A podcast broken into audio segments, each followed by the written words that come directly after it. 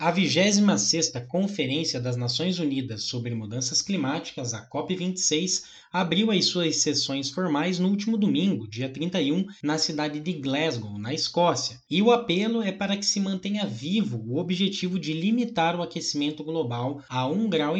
Lembrando que o Acordo de Paris foi um pacto assinado em 2015 pelo qual as nações se comprometeram em manter o aumento da temperatura global nesse século abaixo de 2 graus Celsius, acima dos níveis pré-industriais, e continuar os esforços para limitar ainda mais esse aumento para 1,5 grau.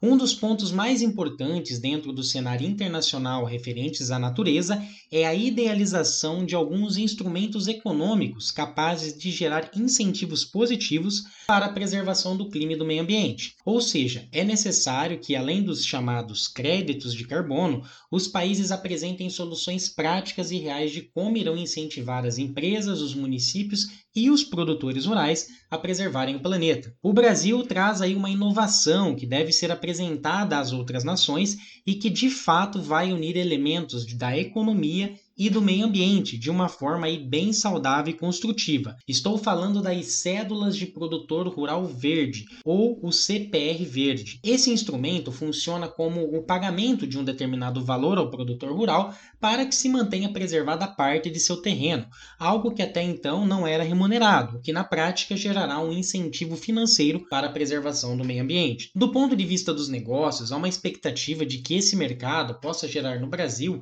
cerca de 48 bilhões de reais nos próximos quatro anos e se alinhe com as práticas ESG, que é uma sigla em inglês para ambiental, social e governança, que está sendo muito exigido pelo mercado financeiro, porque essa ação legitima a preservação das florestas, já que ela passa a ser tratada como um ativo de mercado para o qual será possível aí promover algum investimento. No contexto internacional, a apresentação desse instrumento em um fórum como a COP26 tem um significado ainda maior e mais importante. Primeiro, é capaz de mostrar que o Brasil ainda pode ser um dos players mais relevantes do planeta quando se fala aí de preservação ambiental, e também pode sinalizar para nações da União Europeia que estamos fazendo o dever de casa no setor ambiental e destravar um grande acordo entre a União Europeia e o Mercosul, que seria o mais importante acordo da história do nosso bloco comercial. Aqui é Fernando Garay para a coluna CBN Meio Ambiente. Até a próxima.